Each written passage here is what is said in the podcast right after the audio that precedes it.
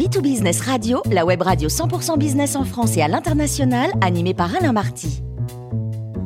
Bonjour à toutes et à tous, bienvenue à bord de B2Business Radio. Vous êtes 49 000 dirigeants d'entreprise abonnés à nos podcasts et on vous remercie d'être toujours plus nombreux à nous écouter chaque semaine. Aujourd'hui, on a le grand plaisir de retrouver Fanny Letier, cofondatrice de Généo Capital Entrepreneur. Bonjour Fanny. Bonjour Alain. Alors Fanny, aujourd'hui, vous allez nous parler du retour du long terme.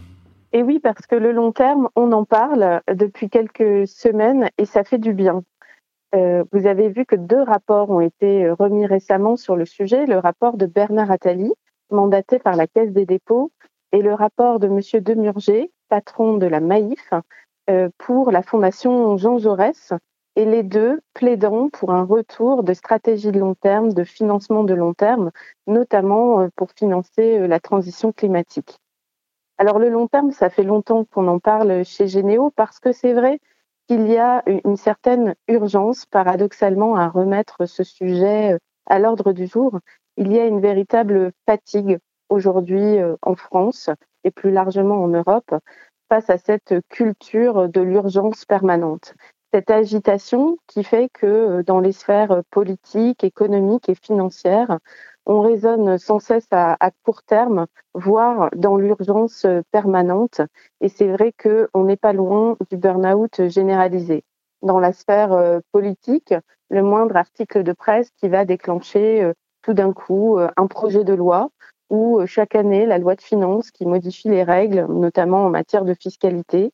Dans la sphère économique, avec des entreprises cotées qui peuvent du jour au lendemain, parce que le cours a dévissé, euh, changer de dirigeant ou changer euh, de braquet sur certaines stratégies.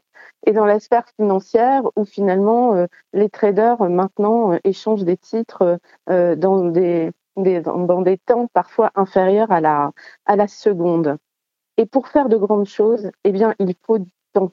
Et on le voit, les nations fortes, les États-Unis, la Chine, ont des stratégies, des plans euh, qu'ils soient dans la sphère politique ou dans la sphère économique, qui sont véritablement euh, pluriannuels.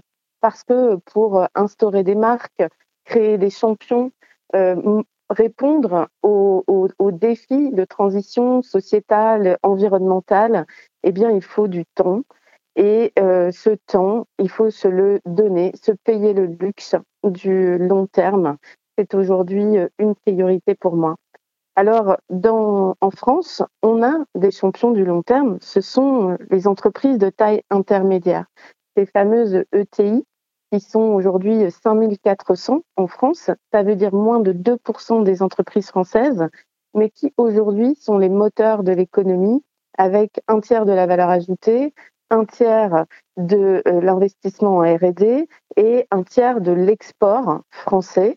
Euh, et ce sont elles aussi qui sont les moteurs de la création d'emplois, puisque euh, sur les 20 dernières années, elles ont créé plus de 500 000 emplois. Alors ces ETI, ce sont des entreprises familiales, patrimoniales, qui justement sont dans le long terme. Certaines ont plusieurs dizaines d'années, voire plusieurs centaines d'années d'ancienneté. Ce sont des marques qui sont là depuis longtemps et qui seront encore là au siècle prochain. Alors ces ETI, c'est intéressant de voir que dans le contexte actuel, bien ce sont les grands gagnants de la crise sanitaire. Donc c'est intéressant de voir que ces entreprises-là sont celles qui vont de l'avant aujourd'hui. En 2021, elles ont continué à investir et tenez-vous bien, elles ont investi 5 milliards. C'est dire le caractère très offensif de ces entreprises qui ne vont pas se laisser atteindre par une crise qui est forcément temporaire, même si ça dure deux ou trois ans. Mais quand on raisonne à 10 ans ou à 20 ans, eh bien, effectivement, en fait, on se dit, on continue à investir, on en profite même pour faire des acquisitions, on en profite pour travailler euh, la compétitivité. Alors, si on veut faire ça, si on veut faire des champions qui vont doubler ou tripler de taille et fabriquer des marques, fabriquer des emplois qui seront encore là au siècle prochain, eh bien, il est urgent de travailler à une finance de long terme, une finance positive qui rende les rêves des entrepreneurs possibles et qui soit capable justement d'accompagner les à-coups à travers le temps, d'accompagner les cycles conjoncturels, de traverser les crises, de s'adapter au cycle naturel de l'entreprise et finalement de se caler sur les horizons temporels de ses dirigeants bâtisseurs de long terme. Fanny, pourquoi ça parle à Généo? C'est quoi l'investissement Evergreen? Alors ça parle à Généo parce que euh, Généo a inscrit dans ses statuts une raison d'être qui est la finance positive. Cette finance positive, elle a quatre caractéristiques. Maîtriser le temps, apporter du capital humain, avoir un impact positif et partager la valeur. Et le premier pilier, maîtriser le temps, ça veut dire faire les choses différemment. Ça veut dire que là où l'essentiel des fonds d'investissement sont constitués sous forme de fonds d'investissement à durée limitée, avec une période d'investissement de 5 ans et une période de désinvestissement de 5 ans, eh bien, nous avons fait le choix, en nous inspirant de modèles belges, scandinaves, canadiens, américains, de créer une société d'investissement qui a 99 ans de durée de vie renouvelable. Non pas pour dire qu'on restera au capital de ces sociétés pendant 99 ans, loin de là, mais pour dire que s'il faut rester deux ans, c'est possible, s'il faut rester 10 ans ou 15 ans, c'est possible aussi, et donc on peut s'adapter au cycle naturel de l'entreprise et on peut l'aider à superposer le temps court, le moyen terme et l'horizon de long terme. Fanny, concrètement, comment s'organiser pour agir à long terme quand tout pousse à l'urgence? Eh bien, effectivement, euh, le défi du chef d'entreprise, c'est bien évidemment qu'il ne peut pas être dans le long terme en permanence, mais qu'on son challenge est de superposer le temps court, celui de la trésorerie, celui euh, des enjeux RH où euh, on doit recruter, où certains collaborateurs parlent, celui des enjeux commerciaux où un client demande d'aller plus vite, et puis, euh, le long terme, celui qui est euh, de la vision d'entreprise, celui du cap qui euh, engage les collaborateurs, qui convainc justement les clients de, de sa stratégie et donc de trouver des trajectoires de moyen terme vers cet objectif de long terme qui soit agile et flexible en permanence. Et pour superposer ces temps, eh bien, il y a un point clé, c'est la gouvernance d'entreprise. La gouvernance d'entreprise, c'est une forme d'hygiène de vie où euh, on peut, euh, autour de soi, construire un conseil d'administration, un comité stratégique, en tout cas un panel bienveillant mais exigeant qui va nous aider justement à observer en permanence les transformations technologiques, concurrentielles autour de l'entreprise et l'aider à avoir ce chemin d'agilité vers son cap de long terme.